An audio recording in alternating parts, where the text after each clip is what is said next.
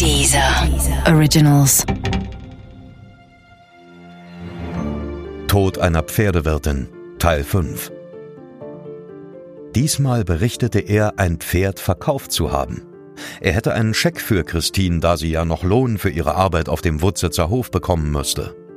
Außerdem wäre er nicht allein. Seine Reiterkollegin Tanja aus Dorsten wäre ebenfalls auf dem Parkplatz des Freibades und würde sich freuen, Christine wiederzusehen.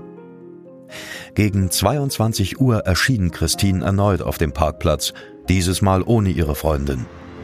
Vielleicht glaubte sie tatsächlich, dass Robin einen Scheck für sie hätte, oder sie freute sich darauf, Tanja wiederzusehen. Bis zuletzt hatte sie keine Ahnung, dass Tanja mehr als nur eine Sportkameradin von Robin war. Bei ihrer Ankunft öffneten Robin und Tanja eine Flasche Sekt, um auf das Wiedersehen anzustoßen. Falls Christine zuvor Bedenken hatte, Robin alleine zu begegnen, war sie nun wieder vollkommen arglos. Die Anwesenheit von Tanja machte sie sicher, dass ihr nichts geschehen konnte. Das Gegenteil war der Fall. Die drei tranken Sekt und unterhielten sich, bis Robin Christine aufforderte, sich in sein Auto zu beugen, wo der versprochene Scheck für sie bereit liegen sollte. Christine kam seiner Aufforderung ohne Zögern nach. Das war das Signal für Steven. Der angeheuerte Killer sprang aus dem Gebüsch und schlang von hinten ein Seil um Christines Hals. Er zog zu, bis Christine zu Boden ging. Dann kniete er sich auf ihren Brustkorb und strangulierte die junge Pferdewirtin weiter.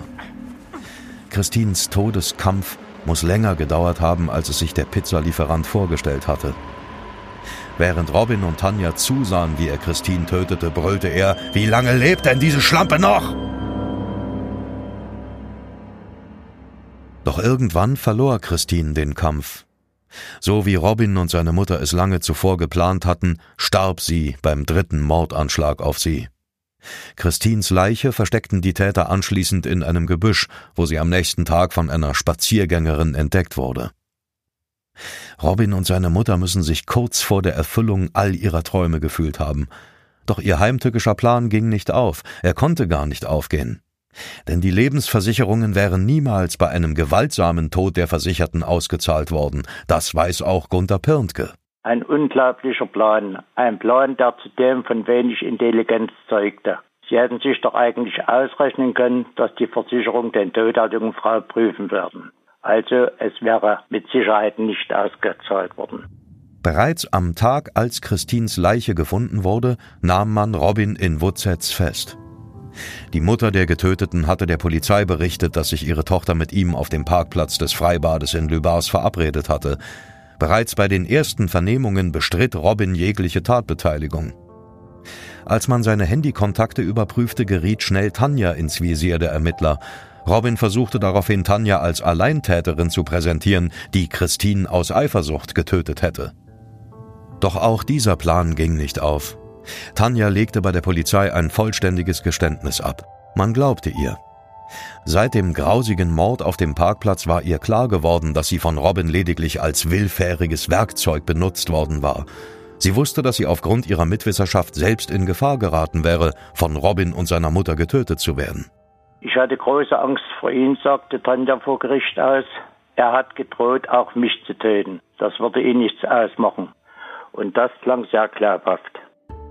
Im März 2013 begann die Hauptverhandlung vor dem Landgericht in Moabit. Ich fuhr nach Berlin, um mir die Sache vor Ort anzusehen. Ich kannte ja einige der Beteiligten und war gespannt, ob es Robin mit seinen üblichen Lügengeschichten gelingen würde, seinen Kopf aus der Schlinge zu ziehen. Unserem Sport hatte er mit dem kaltblütigen Mord natürlich einen Bärendienst erwiesen.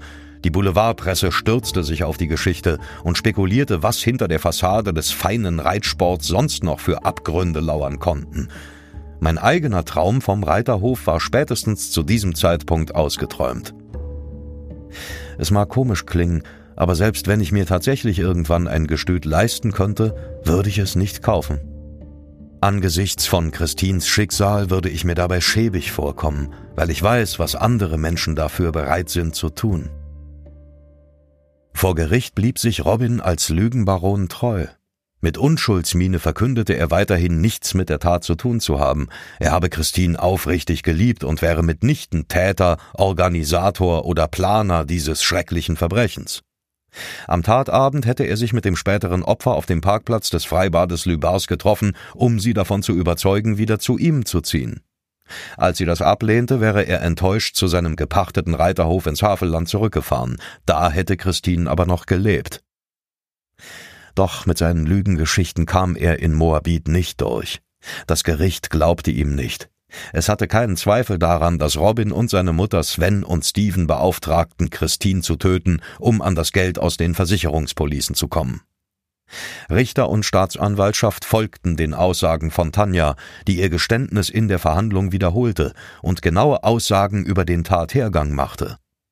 Sie war die einzige des Quintetts, die ernsthafte Reue zeigte und die Tat wahrhaftig bedauerte.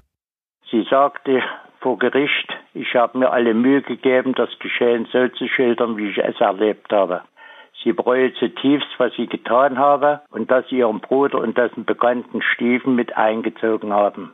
Ich wünsche mir anstelle von Christine da unten zu liegen, sagte sie. Ich kann es mir nicht erklären und nicht verzeihen, dass ich da mitgemacht habe.